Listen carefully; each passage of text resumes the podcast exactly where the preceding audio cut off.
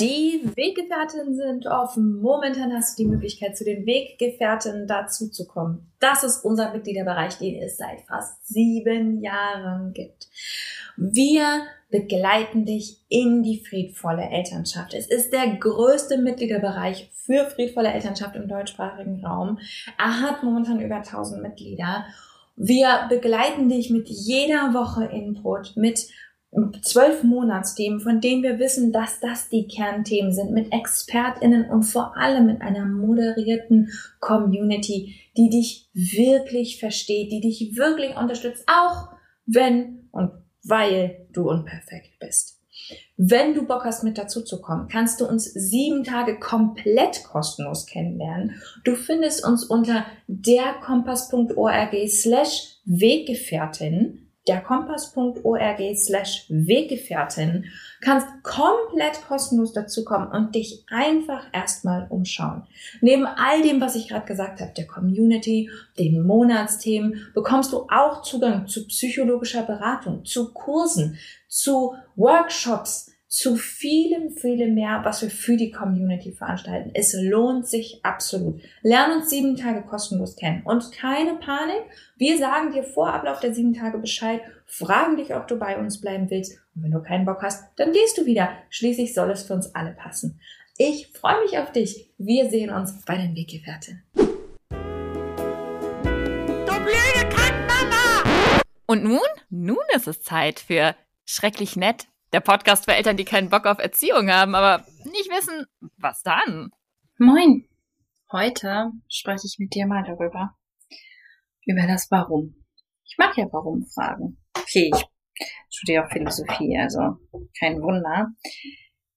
Ich mag Warum-Fragen, weil sie so offen sind und immer wieder Neues nach sich ziehen. Und ich glaube, dass das Leben in den in den Fragen so viel spannender ist als in den Antworten. Und so viel gesünder, weil es so demütig hält. Aber äh, genug der Philosophie ähm, zur Einleitung. Meine Frage an dich heute ist, warum willst du eigentlich friedlich sein? Warum willst du Konflikte friedlich lösen? Ich meine, nicht Konflikte sind relativ einfach friedlich zu lösen, aber Konflikte friedlich lösen. Warum? Und ich frage das nicht nur, weil das irgendwie nett zu wissen ist oder weil es darum geht, eine Vision zu haben, wie wir es heutzutage bei allen möglichen haben sollen. Nein, ich frage das, weil es absolut entscheidend ist, mit welchem Warum wir in die Dinge reingehen. Das Warum ist das, was mit dieser viel beschriebenen Haltung gemeint ist. Ich meine, ist dir das schon mal begegnet? Gerade in unerzogen, friedvoller Elternschaft, bedürfnisorientierte ähm, Krempelkrams, Ecke, ist das ganz viel eine Frage der Haltung. Ich schreibe das auch, ich sage das auch, aber was meine ich damit? Damit meine ich dein Warum. Dein Warum ist ganz, also wirklich wortwörtlich ausgedrückt in deiner Körperhaltung, in deiner Mimik, in deiner Art, mit jemandem umzugehen. Nehmen wir ein Beispiel. Nehmen wir ein Beispiel, in dem es dir darum geht, ein, du möchtest beispielsweise, dass dein Kind dir beim Aufräumen hilft. Du, es ist irgendwie super chaotisch und ähm, du willst jetzt mal, dass dein Kind wenigstens sein Zimmer mal aufräumt. Es nervt dich, du findest das anstrengend und dein Kind sagt nein einem klassischen Konflikt, wo dann ein Kind sagt ja und macht es nicht. Also sprich, es sagt auch nein, nur mit Taten statt mit Worten. Oder es hält sich nicht in Anführungsstrichen an die Absprachen, die meistens auch einfach nur nett getarnte Befehle sind. Dann ist es oft an der Zeit, die eigene Haltung zu befragen. Also das Warum. Warum habe ich das so gesagt, wie ich es gesagt habe? Warum ist mir das wichtig? Warum will ich, dass mein Kind das macht? Und sich nicht damit aufzuhalten, dass unser Gehirn natürlich mit den üblichen alten, abgedroschenen Phrasen ankommt, weil Kinder das auch mal lernen müssen und so, sondern mich zu fragen und mich weiter zu fragen, warum? Warum müssen Kinder das lernen? Was meine ich damit? Was ist das genau, was ich meine? Dann wird es nämlich richtig, richtig interessant. Und vielleicht kennst du das, vielleicht hast du dich das auch schon mal gefragt und hast festgestellt, da kommt nichts mehr Da ist plötzlich Stille. Ich fand das absolut irritierend, als ich angefangen habe, mein Verhalten zu hinterfragen, meine Haltung zu hinterfragen und habe festgestellt, da kommt gar nichts mehr. Entweder weil es mir total peinlich war, weil ich festgestellt habe, ich will das gefälligst meine Kinder tun, was ich sage. Und es war mir irgendwie peinlich, das vor mir selber zuzugeben. Ähm, oder weil ich gar nicht wusste, was ich brauche. Oder warum ich etwas tue. Oder was überhaupt meine Haltung ist. Was mir überhaupt wichtig ist im Leben und was nicht. Das ist auch eine Frage nach den Werten. Auch die stellen wir uns nicht so oft. Und in Bezug auf Kinder sind wir quasi auf beiden Augen blind, was Werte angeht.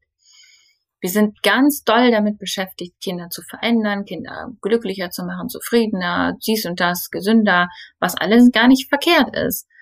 Aber vergessen dabei manchmal, wie wir das machen und wie wichtig der Prozess ist, weil in dem Prozess zeigt sich unsere eigentliche Haltung. Wenn wir Personen dazu zwingen, aufzuräumen, dann ist uns beispielsweise rein zeigen wir das, rein durch unser Handeln, wird deutlich, dass es uns wichtiger ist, dass die Person gehorcht, als dass wir eine gute Beziehung zueinander haben. Klar ist das nicht angenehm, aber das ist das Ergebnis, wenn ich jetzt mein Kind zwinge. Gleichzeitig fragt ihr mich auch oft und sagt, na ja, gut, aber mir ist es halt total wichtig, darf ich denn jetzt gar nicht mehr sagen, wenn mir was wichtig ist? Nein, natürlich nicht. Und das ist das, wo das Warum so wichtig wird. Wenn du deinem Kind sagst, so pass auf, mir geht das so auf die Nerven und heute bin ich echt super dolle müde, mir war voll wichtig, dass du mir hilfst, dann ist das auch völlig in Ordnung. Die Frage ist, warum sage ich das? Will ich, dass mein Kind was lernt? Oder brauche ich wirklich Unterstützung und habe niemand anderes außer mein Kind gerade zur Verfügung? Ist es eine ehrliche Bitte oder ist es ein versteckter Befehl oder ein versteckter pädagogischer Auftrag oder die Idee, dass mein Kind ja sonst niemals ordentlich wird und dann wird es bestimmt total asozial. Wenn ich das jetzt durchgehen lasse, dann wird es nie wieder aufräumen. Habe ich in meinem Kopf eine Idee, wie ich mein Kind zu formen habe, also ein Erziehungsziel, oder geht es wirklich um ein ehrliches, die ehrliche Antwort? Und Ehrlichkeit ist hier der absolute Schlüssel zu allem. Ist, weil ich das gerade brauche und weil ich mir das gerade wünsche und das ist alles. Das bedeutet auch, ich kann damit leben, wenn, die, wenn das Gegenüber Nein sagt. Daran kann ich sehr schön mein Warum erkennen, wenn mein Kind Nein sagt. Das bedeutet nicht, dass das Ziel ist, aus Konflikten rauszugehen und zu sagen, ja, ich lasse jetzt einfach mein Kind immer nur machen. Das bedeutet, dass ich mich ehrlich fragen muss, ähm, wo, wo ich stehe und was der wirkliche Grund ist für mein Handeln. Und dann kann ich auch friedliche Lösungen finden. Warum will ich mich friedlich verhalten, ist deswegen eine wichtige Frage, weil ich ein grassierendes Problem sehe auf mehreren Ebenen. Ich sehe sehr viel freundliche Pädagogik. Mein Sohn nennt das leise gemein. Das ist die Idee, ähm, dass man eben die Kinder nicht mehr anschnauzt und sagt, du machst das jetzt, sondern sie genauso zwingt wie vorher, nur mit netteren Worten. Das ist brutal, weil das zu der Gewalt des Gezwungenwerdens noch ein Double Bind obendrauf legt. Es fühlt sich schrecklich an, aber die Person lächelt mich an. Das ist sehr, sehr verbreitet und sehr besorgniserregend.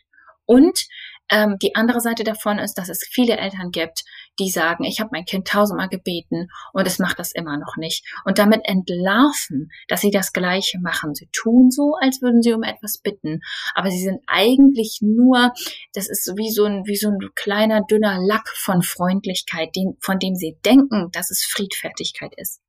Echte Friedfertigkeit ist die Weigerung, die die Werte einer anderen Person ohne wirklich guten Grund, nee, den Wert, die Würde einer anderen Person ohne wirklich guten Grund anzugreifen. Das ist echte Friedfertigkeit. Pseudo-Friedfertigkeit ist bitte, bitte sagen und das Kind trotzdem zwingen und dann beleidigt sein, wenn es Nein sagt. Und das ist nicht so einfach, weil es eben so krass verbreitet ist und weil es natürlich viel netter wirkt, als zu sagen, du machst das jetzt gefälligst. Aber ich glaube nicht, dass es netter ist. Ich glaube, es ist Kosmetik. Es ist, das machen wir Eltern für uns, weil wir uns dann wohler fühlen. Und ich nehme mich da voll mit rein, mir passiert es auch. Ich glaube, dass deswegen die Frage nach dem Warum so wichtig ist. Warum will ich friedlich sein? Geht es mir wirklich darum, die Beziehung zu meinem Kind ernst zu nehmen und die Werte, die ich leben will, umzusetzen? Oder geht es mir darum, dass ich ein bisschen netter wirke? Dann wäre es ehrlicher zu sagen, ich möchte gar nicht friedvoll sein, ich möchte nur so wirken. Und auch das klingt jetzt gemein, ist aber meines Erachtens immer noch ehrlicher und immer noch hilfreicher für die Psyche eines Kindes und für unsere Beziehung, als wenn ich so tue, als versuchte ich hier gerade ganz besonders friedvoll zu sein. Ich glaube, dass viele Konflikte an dieser Stelle in das Drama abbiegen und in den Stress abbiegen und in die Unlösbarkeit abbiegen, weil wir nicht klar haben, warum wir bestimmte Handlungen in einem Konflikt vornehmen, warum wir ein Kind wirklich freundlich bitten, warum wir noch fünfmal nachfragen, warum wir eine bestimmte Sache gar nicht ertragen können. Und das können wir uns im ganz Konkreten fragen und wir können uns das auch ganz global fragen. Warum will ich das denn? Und eine echte und ehrliche Antwort ist so viel mehr wert, als damit ich ein schönes, damit ich, damit ich das so gemacht habe, wie sie auf Instagram gesagt haben. Weil es deins ist. Es ist dein Weg und ich weiß, ich bin hier und ich bin hier mit einer starken Meinung und manchmal ist da vielleicht die Versuchung da zu glauben, man muss es so machen, wie ich es sage, aber das finde ich genauso schrecklich. Es ist dein Weg. Es ist dein Entdecken von dir selbst, von dem, was dir wichtig ist, von deinen Werten. Und dann wird es wunderbar, wenn du das mitnimmst. Deswegen gibt es ja bei uns zum Beispiel die Weggefährtinnen, den Mitgliederbereich, in dem wir miteinander nach den gleichen Werten lebend, aber eben auf ganz unterschiedlichen Wegen gehen. Weil wir alle so wahnwitzig unterschiedlich sind. Weil ich an keiner Stelle sagen kann, ja, so und so ist es irgendwie richtig, so muss man das machen, so löst man einen Konflikt, das und das ist das Problem. Und niemand anders kann das für irgendjemanden sagen. Ich habe vor kurzem in einem ganz anderen Zusammenhang den Begriff Expert Fatigue gehört, also die Müdigkeit, ein Experte oder eine Expertin zu sein. Das habe ich momentan so ein bisschen, weil ich auch immer Sorge habe, wenn ich solche Meinungen von mir gebe wie die hier, dass du dann glaubst, das ist, das muss jetzt dein Warum sein und das ist jetzt die richtige Art, warum man das so machen soll. Ähm, ich glaube, du musst deins finden. Und da hilft es nichts, ähm, da hilft es nichts, das von anderen zu leihen. Weil das ist das, was dein Leben lebenswert machen wird. Dass du deine Werte gelebt hast. Nicht meine, nicht die von Instagram Quotes. Und ich weiß, dass ich selber welche mache. Ähm, und nicht die von irgendjemandem anderes. Sondern deine.